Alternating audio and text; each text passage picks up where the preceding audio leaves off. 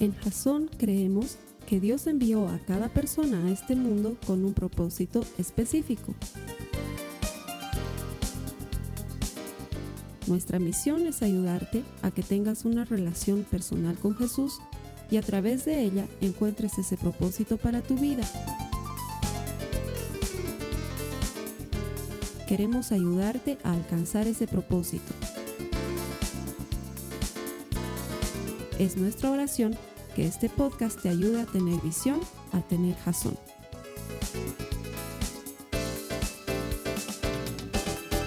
Estamos comenzando una nueva serie. Esta nueva serie se llama Cosas que Jesús nunca dijo.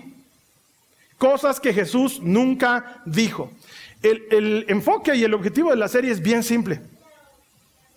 Es ayudarte a aprender de la palabra de Dios a partir de cosas que Jesús nunca dijo, que pensamos que las dijo, pero que nunca las dijo, porque vivimos como si las hubiera dicho, pero en realidad Él nunca las dijo. Hacemos de nuestra, de nuestra vida algo basado en costumbres y en conversaciones y en cultura y pensamos que Dios está de acuerdo con todo lo que hacemos y con todo lo que vivimos, pero la Biblia es bien clara. Entonces vamos a aprender qué cosas no dijo para luego aprender qué cosas sí realmente dijo y a partir de eso sacarle todo el jugo a lo que podamos. ¿Sí? Pero para eso un pequeño sondeo de opinión. Te voy a pedir que levantes la mano, sin pena, además sin vergüenza. ¿Quiénes aquí conocemos a alguien que es absolutamente insoportable en Facebook o en Instagram? Esa clase de persona que dices, ay, otra vez está publicando. Oye, casi todos. ¿Y los que no están levantando la mano?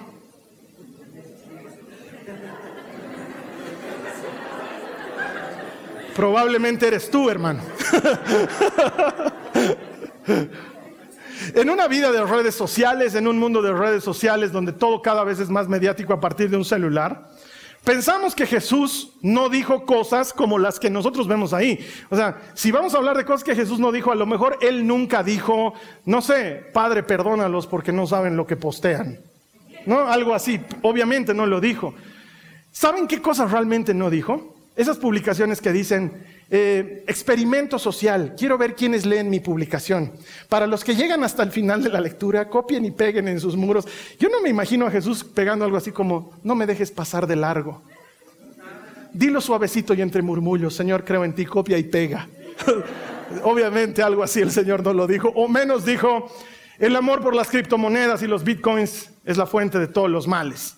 Él no dijo cosas como esas, pero no vamos a hablar de cosas tan triviales, sino que vamos a hablar de cosas un poco más relevantes durante cuatro semanas. Así que prepárate para que el Señor mueva tu corazón hacia donde Él quiere que tú camines.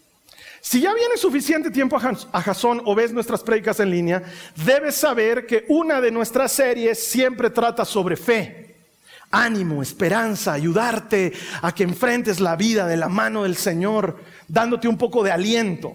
Y la siguiente serie siempre trata de obediencia, hacerle caso, caminar en su palabra, hacer lo que dice. Esta serie es de obediencia. Yo sé que las series de fe suelen ser más populares que las de obediencia, pero siempre hay que equilibrar fe y obediencia. Es lo que al Señor le llama la atención. Hoy te voy a predicar sobre algo que Jesús no dijo, pero para entender lo que no dijo, vamos a ver lo que sí dijo en Mateo 6, acompáñame. Está ahí en las notas de la prédica, los que están conectados la pueden encontrar también en las notas de la prédica. Mateo 6, versos 9 al 11 dice la palabra de Dios. Ora de la siguiente manera. Padre nuestro que estás en el cielo, que sea siempre santo tu nombre, que tu reino venga pronto, que se cumpla tu voluntad en la tierra como se cumple en el cielo. Danos hoy el alimento que necesitamos. Y a continuación lo que no dijo, porque nunca lo dijo, es, perdónanos nuestros pecados aun cuando nosotros sigamos resentidos contra alguien más. Eso no lo dijo. Él nunca dijo, te perdono todo, aunque tú no perdones nunca. Por el contrario, lo que dijo está en los versos a continuación. Verso 12 dice, y perdónanos nuestros pecados así como hemos perdonado a los que pecan contra nosotros. Lo que me llama la atención de este pasaje de la Escritura es que hay muchas cosas ahí que merecen una explicación. Hay muchas cosas ahí que merecen que les prestemos atención y les saquemos el jugo, como se diría comúnmente. Pero a lo que Jesús le presta atención es solamente al tema del perdón. Y se pasa el trabajo de aclararnos en los versos 14 y 15 diciendo, si perdonas a los que pecan contra ti, tu Padre Celestial te perdonará a ti. Pero si te niegas a perdonar a los demás, tu Padre no perdonará tus pecados. Si no lo haces, si no perdonas, a ti tampoco te va a perdonar. Eso sí lo dijo. Eso sí está en la Biblia. Lo que pasa es que muchos de nosotros pensamos que Jesús dijo, te perdono y tú no perdones a nadie más. Y cuando empezamos a hablar de temáticas de perdón, yo sé que es difícil. Por eso quiero comenzar diciéndote que no estoy predicando hoy bajo el entendido de que yo sí tengo mi aureola y la pulo siempre y le saco brillo y no tengo ningún problema con nadie más, porque si tengo que ser perfectamente honesto contigo, hace cuestión de cinco días me peleé con mi esposa. No suelo pelear con mi esposa. Nunca peleamos. Pero hace cinco días nos peleamos por mi culpa. Porque hasta ese momento yo creía que había perdonado una ofensa que X, que encima no tienen nada que ver con mi familia ni conmigo. X me hicieron, pensé que yo ya lo había perdonado. Pero como había seguido el rencor allá adentro, no solamente terminó saltando la mugre, sino que terminó lastimando a mi esposa y a mis hijas. Entonces te estoy predicando no desde la postura de alguien que tiene resuelto el problema, sino desde la posición de alguien que sabe que necesita caminar en la palabra del Señor. ¿Cuántos aquí dicen yo también necesito aprender a caminar en su palabra? No lo tengo resuelto. ¿Qué tal si lo resolvemos juntos? Si me acompañas en el proceso de ver cómo es que hacemos para perdonar de verdad. Sé que es algo difícil. Las personas me dicen cuando hablo de perdón, es que Carlos Alberto no sabes lo que me han hecho. No sabes el dolor que tengo. No sabes la manera en que me han maltratado. Y no sabes las consecuencias de esa herida. Y lo que ha significado y lo que sigue significando para mi vida. Entonces quiero que tengas claro que no estoy menospreciando tu herida. ¿Sí? No estoy menospreciando el daño que te hayan podido hacer. Porque entiendo que los seres humanos podemos causar daño muy grande. Y quizás a ti haya sido, no sé, tu pareja, tu cónyuge, quien te haya lastimado a tal nivel que sientes que estás viviendo con el enemigo y te cuesta perdonar esa falta. Y lo entiendo y no digo que sea poca cosa. O a lo mejor es un amigo o una amiga a quien tú le habías dado toda tu confianza y no tuvo el más mínimo cariño contigo, sino que te clavó el puñal por la espalda e incluso se alegró de haberte clavado la puñalada. Y tú sientes ese dolor y sientes ese agravio y te cuesta perdonar. O tal vez es alguien que te ha decepcionado tal vez como papá o como mamá, has visto cómo tu hijo te falla, te engaña, te miente, y eso te decepciona grandemente, y aunque sigue habiendo relación, la herida está allá adentro.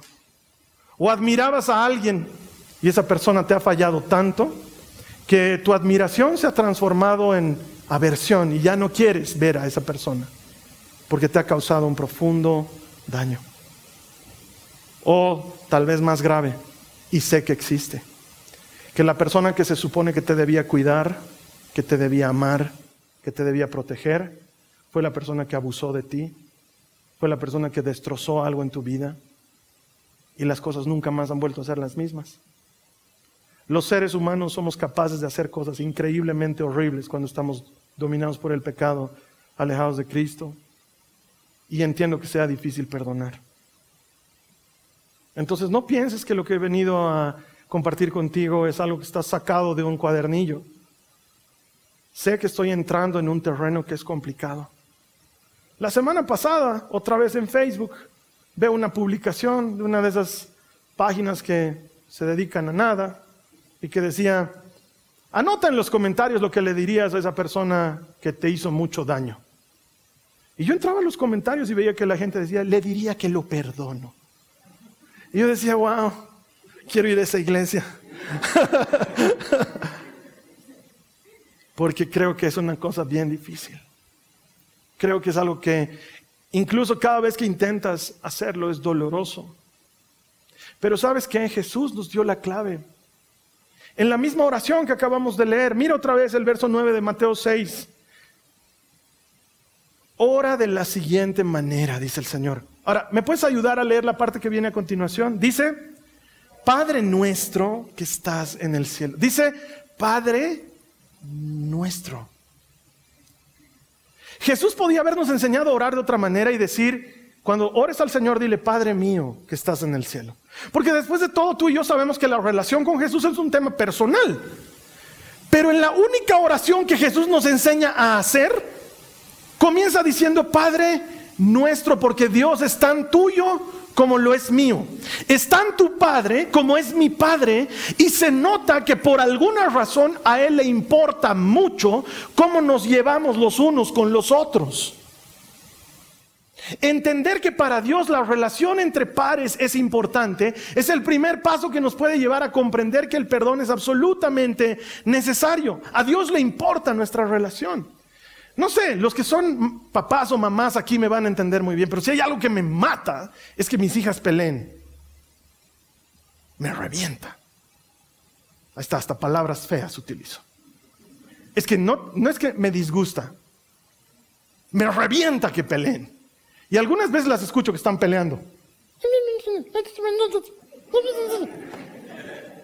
Y ya he escuchado también que alguna vez los psicólogos dicen, hay que dejarles pelear, porque si no les dejas pelear, luego no saben resolver sus problemas cuando son adultos. Y digo, les dejo que estén peleando un rato. Y luego, no puedo, no puedo. Y voy y les digo, ¿qué pasa?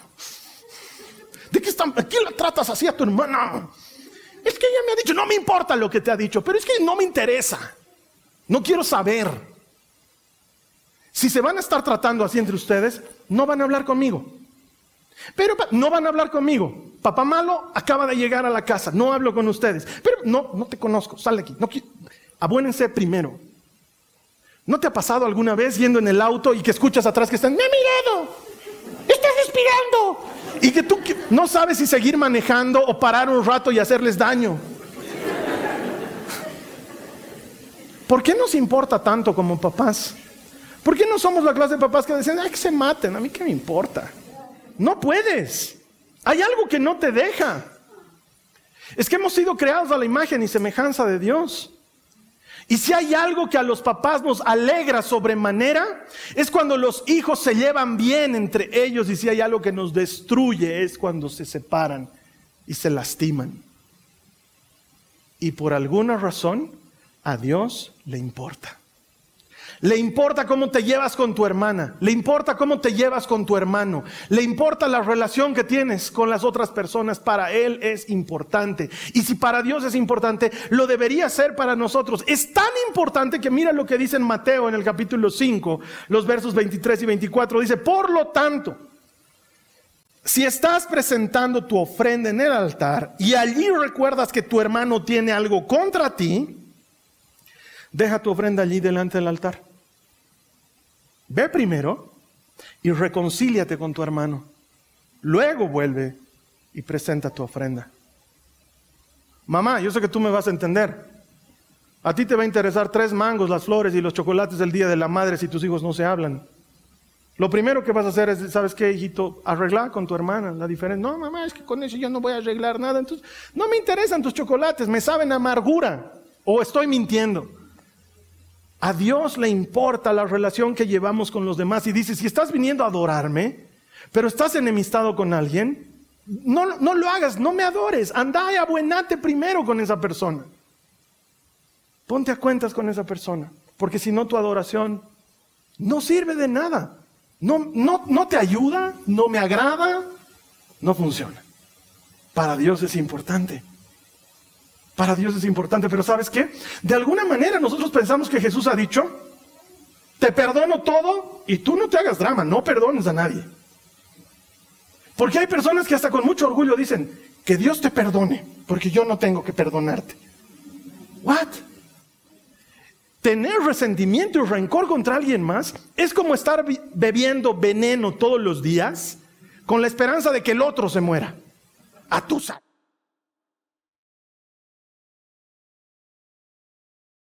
Y el otro ni sabe.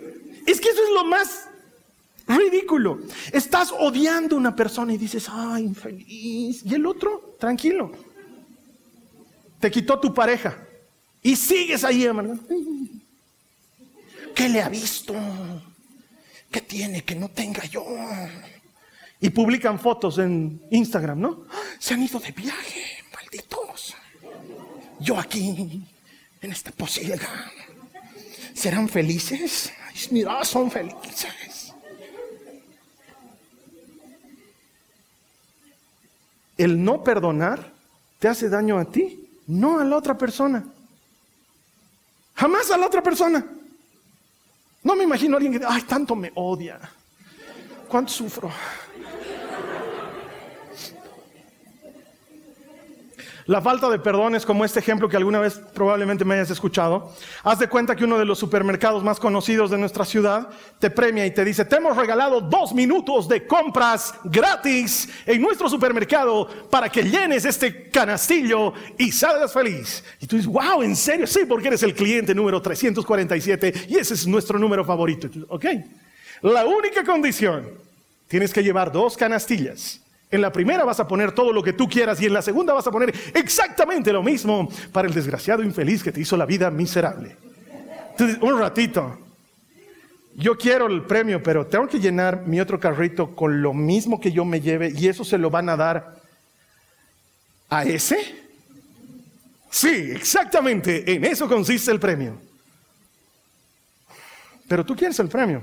Entonces, ya, ok. Entonces vas con el carrito al sector carne. Y dice, ahora sí, ya que es gratis, me llevaré pues filete de lomo, me llevaré dos filetes de lomo y luego ves el otro carro y dices, no, a este desgraciado no le voy a dar filete de lomo, dame bofe y dame menudencias y dame hueso para sopa de perro.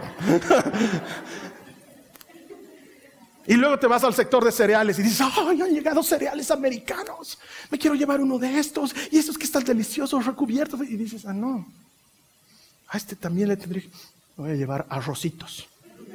Arrocitos y maizoy. Eso no. Y pones. Y por fin puedo llevarme arroz de primera, arroz de primera. Y luego vas y dices, y llevar arroz integral. Y, y empieza a llenar tu canastillo. Y llegas a la caja donde te van a decir, todo es gratis, todo está pagado. Pero luego ves que tu canastillo está lleno de cosas que no quieres para ti, solo con tal de que el otro no reciba algo bueno. Así es la falta de perdón. Lo peor es que el otro no sabe que hasta se lo has estado haciendo mercado. no tiene idea. Equivocamos el camino y no nos damos cuenta. Necesitamos liberarnos de ese yugo.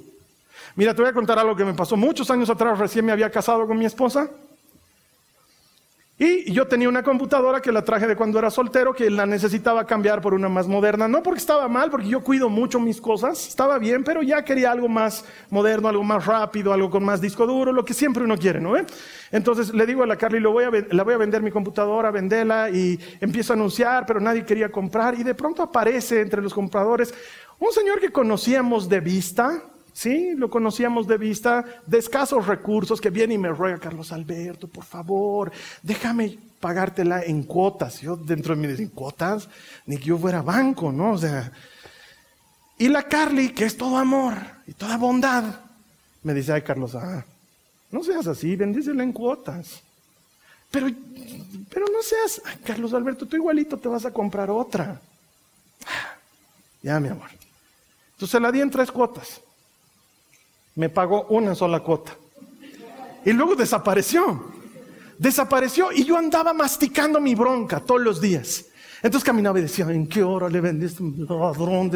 Claro, uno ahí de buena gente le está dando en cuotas y el otro no paga. Y la Carly me miraba y decía, ya han pasado meses, amor, ¿en serio sigues con eso? Y le decía, pero es que ni que fuera mucho, Carlos Alberto, qué grave eres. No me daba la razón. Yo peor me quería morir, decía, tú me has aconsejado que... Hasta que un día la Carly me dice, ¿sabes qué? ¿Sabes qué, Carlos? Ah? Tienes razón, estás renegando tanto que no deberíamos permitir que te roben. Ay, yo dije, gracias, Padre. Has escuchado mis oraciones, has convertido el corazón de esta mujer de piedra en corazón. Gracias, Señor.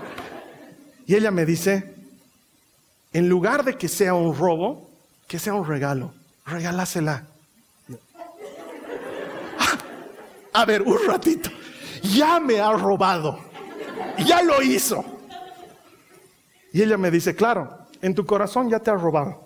Pero si en tu corazón tú la regalas, ya no es un robo y tú quedas libre.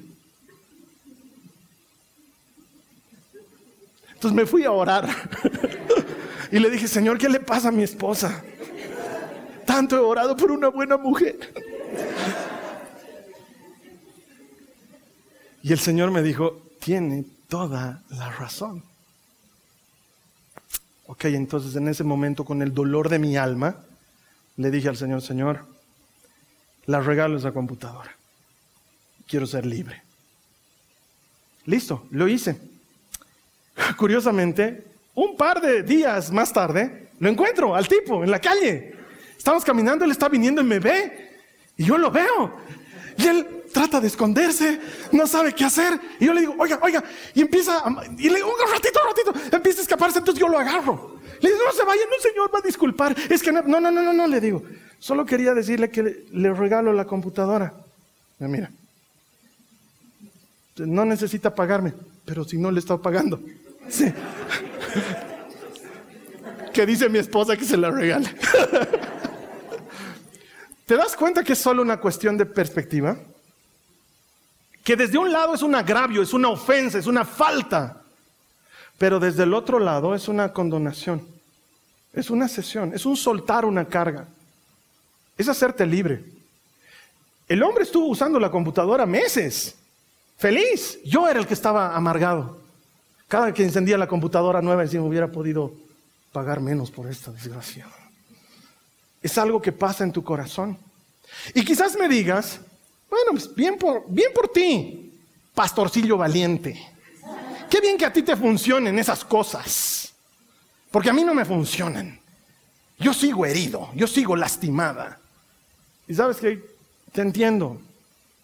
De hecho, he comenzado diciéndote que yo pensaba que tenía el asunto resuelto y no lo tengo resuelto. Entiendo que es difícil perdonar. Pero entiendo que Jesús dice que para Él es muy importante. Mateo 5, 43 al 45 dice, ustedes han oído que se dijo, ama a tu prójimo y odia a tu enemigo. Pero yo les digo, amen a sus enemigos y oren por quienes los persiguen, para que sean hijos de su Padre que está en el cielo.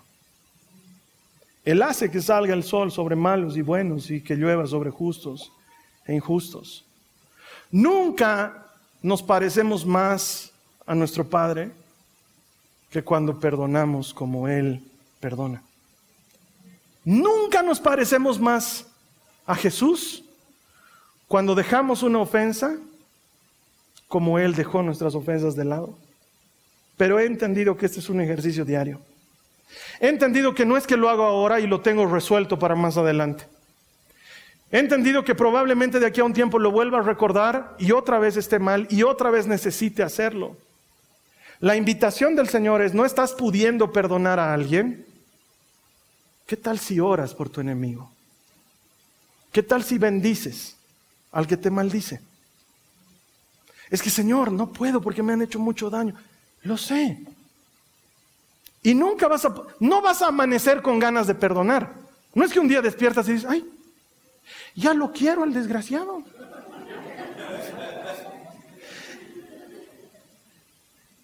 Mira, hasta que lo podría saludar en la calle. No va a pasar. Entonces, ¿qué haces? Eliges orar, aun cuando no quieres. Pero no esa oración de Padre, el Carlos Alberto ha dicho que ore por este infeliz. Entonces yo oro para que le muestres tu justicia y le hagas sentir el peso de tu mano poderosa. Porque te cuento que la justicia de Dios es haberle entregado un paraíso a uno que estaba colgado por delincuente a su lado. Es difícil, pero ora. Entonces yo te voy a contar un poco de la mugre que había estado allá dentro de mi corazón. Hace muchos años atrás yo tenía unos amigos. Nunca más hemos vuelto a ser amigos. Pero éramos amigos, amigos. De esos amigos que se ponen de acuerdo para ir a dormir a la casa del uno y del otro, de esos amigos que comparten del mismo plato, de esos amigos que viajan juntos, de esos amigos que, que tienen planes y proyectos y de esos amigos que se han jurado hacer crecer a sus hijos juntos.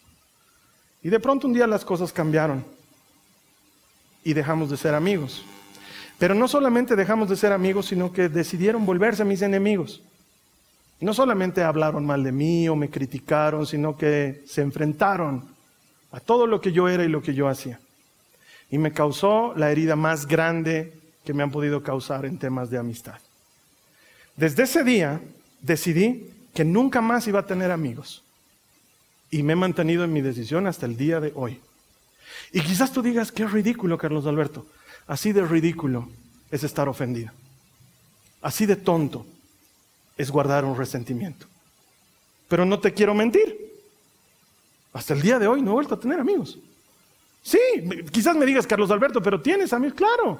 Pero nunca más uno de esos al que yo le diga, ven a dormir a mi casa. Nunca más uno de esos al que, si lo veo sin ropa, yo darle mi chamarra. Nunca más uno de esos al que le diga, quisiera que seas el padrino de mi guagua cuando salga eh, bachiller. Nunca más. Porque mi resentimiento ha sido grande. Y yo pensé que lo tenía resuelto. Pensé que lo tenía resuelto porque resulta ser que un día, masticando mis propias amarguras, vi pasar a uno de ellos. Yo estaba manejando y el otro pasó.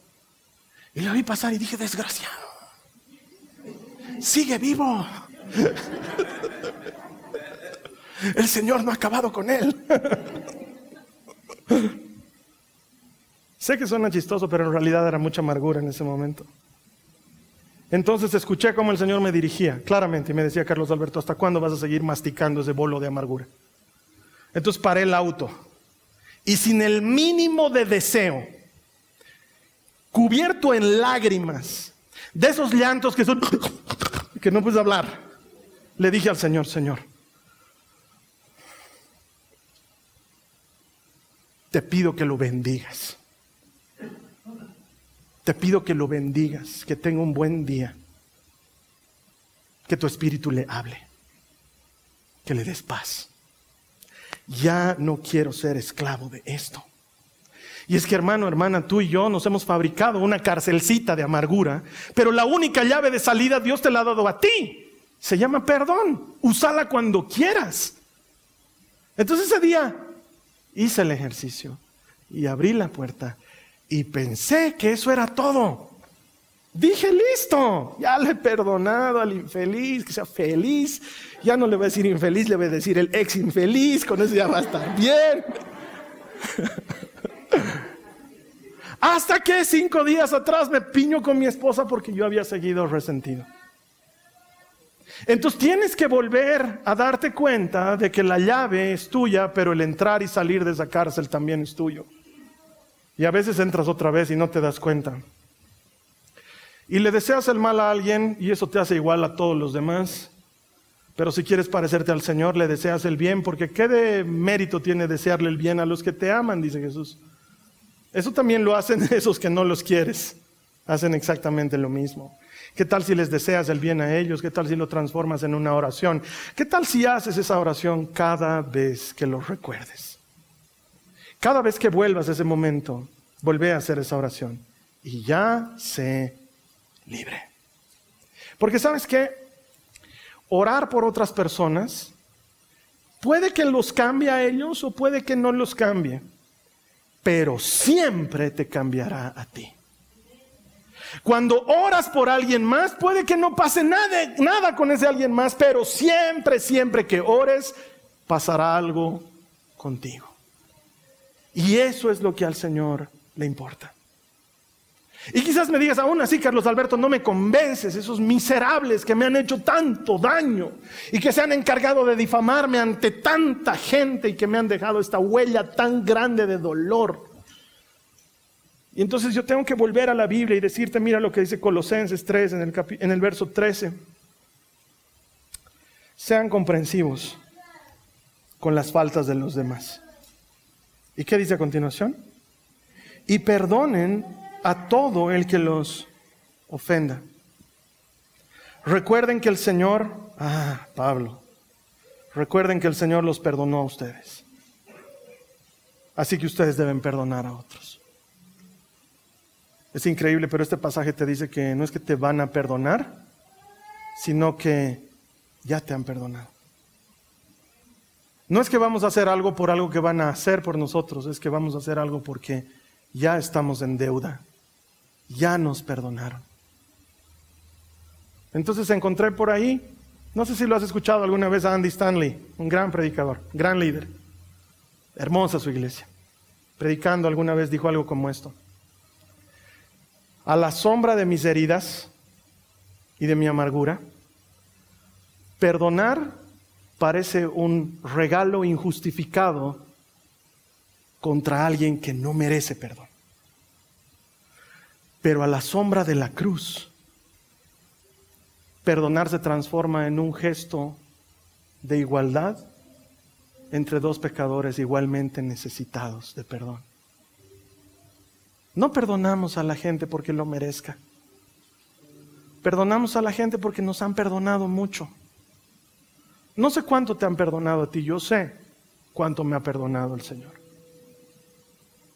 Y nunca voy a poder igualar esa deuda. Es una deuda permanente. Pero Él me dice, hazlo tú también. Porque si hay algo que Jesús nunca dijo es, yo te perdono, pero tú no perdones, porque te han hecho mucho daño. Lo que Él realmente dijo es, perdona porque yo te he perdonado. Pedro llegó donde Jesús y le preguntó, Señor, ¿cuántas veces debo perdonar a mi hermano que ha venido a pecar? Siete veces en el día contra mí. Entonces Jesús se lo dijo de esta manera. Pedro, ¿cuántas veces te gustaría que yo te perdone a ti? Y yo te pregunto hoy, Jasón, ¿cuántas veces te gustaría que el Señor te perdone? Porque yo sé cuál es mi respuesta. Si el Señor me dice, Carlos Alberto, ¿cuántas veces quieres que te perdone? Yo le diría, Señor, perdóname siempre. Porque siempre me equivoco, siempre fallo, siempre tropiezo. Siempre te niego. Siempre me equivoco. Vuelvo a lo mismo, vuelvo a lo mismo. Entonces, ¿sabes qué me gustaría que me perdones siempre? Hay esa posibilidad. ¿Y sabes qué dice el Señor? Dice Pedro, anda, ya es tú lo mismo. Perdona siempre. Pero Señor, no lo merece. Pedro, tú tampoco. Seamos sinceros. Tú tampoco. Pero me gusta que lo hagas porque te pareces a mí cuando lo haces. Así que quizás no pueda convencerte, pero puedo asegurarte que lo necesitas.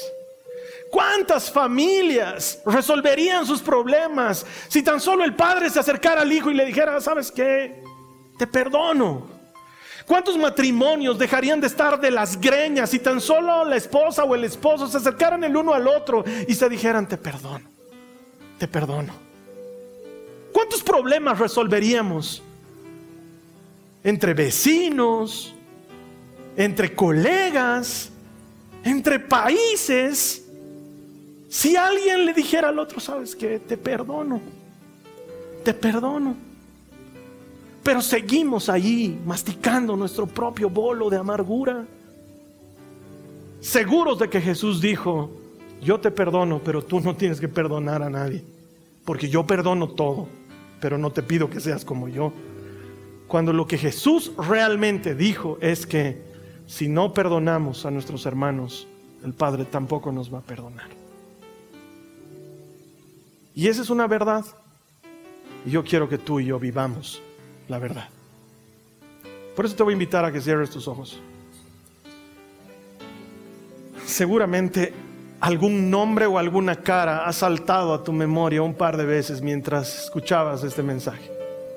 De una persona o varias que te han lastimado. Algunos parecemos rosario, ¿no? Lleno de piedritas el fulano, el sutano, la mengana, ay, el desgraciado, este también me estaba olvidando, Padre nuestro. ¿Sabes por qué vamos a orar? Vamos a orar para tener el coraje de hacer la oración que hasta ahora no hemos hecho. Esa oración en la que le decimos, Señor, bendecí a esta persona. Entonces vamos a orar por tener el coraje de hacerlo, porque ganas probablemente no las tengas, y te entiendo. Pero coraje, eso sí podemos tener. Así que con los ojos cerrados, para los que están conectados ahí donde se encuentren, con los ojos cerrados, por favor, solo te pido no guardes silencio. No importa el volumen de tu oración, pero pronunciala porque se necesita fe para hablar con alguien a quien no vemos. Y cuando tú oras en voz audible demuestras que tienes fe. Yo te voy a guiar en la oración. Conforme te voy guiando, tú hablale al Señor. Quizás hasta puedas nombrar con nombre y apellido a aquella persona o aquellas personas que te han lastimado y podamos juntar el coraje que nos da el Espíritu Santo, ese buen coraje que viene de Él, para bendecir a alguien más. Cierra tus ojos. Señor Jesús, te doy muchas gracias por tu palabra hoy. Te doy gracias porque tu palabra, Señor, es como espada de doble filo que penetra en lo más profundo y que remueve. Y siento, Señor, que has removido un par de cosas en mi mente y en mi corazón. Y ahora, Señor, te pido que me des el coraje para hacer la siguiente oración. Oro por mis hermanos y mis hermanas, los que están orando en este momento, aquellos que están decididos a dar ese paso, para que les des el coraje, el valor, la valentía de dar ese paso de bendecir al que les ha maldecido, al que les ha lastimado, al que les ha causado daño. Padre, danos ese coraje, danos ese valor de caminar en tu palabra, de hacer las cosas como tú dices que las hagamos, para que seamos más parecidos a ti en el nombre de Jesús. Y si tú necesitas ese valor, dile al Señor ahora, dame ese valor, dame la valentía, Señor. Quiero ser lo suficientemente valiente como para bendecir a esta persona que está en mi corazón. Díselo al Señor y ahora te animo, en el nombre de Jesús, dilo. Señor, bendice a esta persona. Oro por ella. Padre, en el nombre de Jesús te pido que tu espíritu sea sobre su vida y que tu misericordia y tu bondad le alcance. Padre, en el nombre de Jesús, oro por buenos días, oro por salud, Señor, oro por protección para esta persona.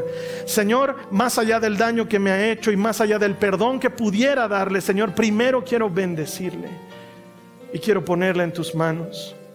Porque sé, Señor, que en tus manos está mucho mejor que en ese rincón oscuro y amargo en mi corazón. Padre, y con esto suelto la carga.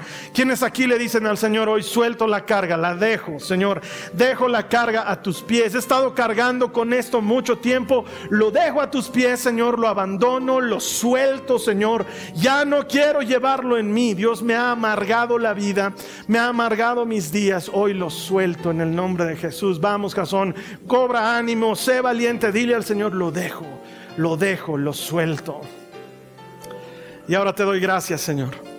Ayúdame a darle gracias. Te doy gracias porque nunca hubiera podido llegar a este momento si no fuera por ti, pero Señor, tú haces todas las cosas y tú eres extraordinario y tu poder es maravilloso y en ti encuentro todo lo que hace falta. Te doy gracias, Señor Jesús.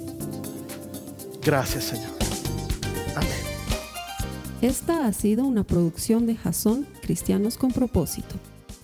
Para mayor información sobre nuestra iglesia o sobre el propósito de Dios para tu vida, visita nuestro sitio web www.jason.info. Allí encontrarás muchos recursos para animarte en tu relación con Dios, enseñanzas, nuestro blog, prédicas y mucho más.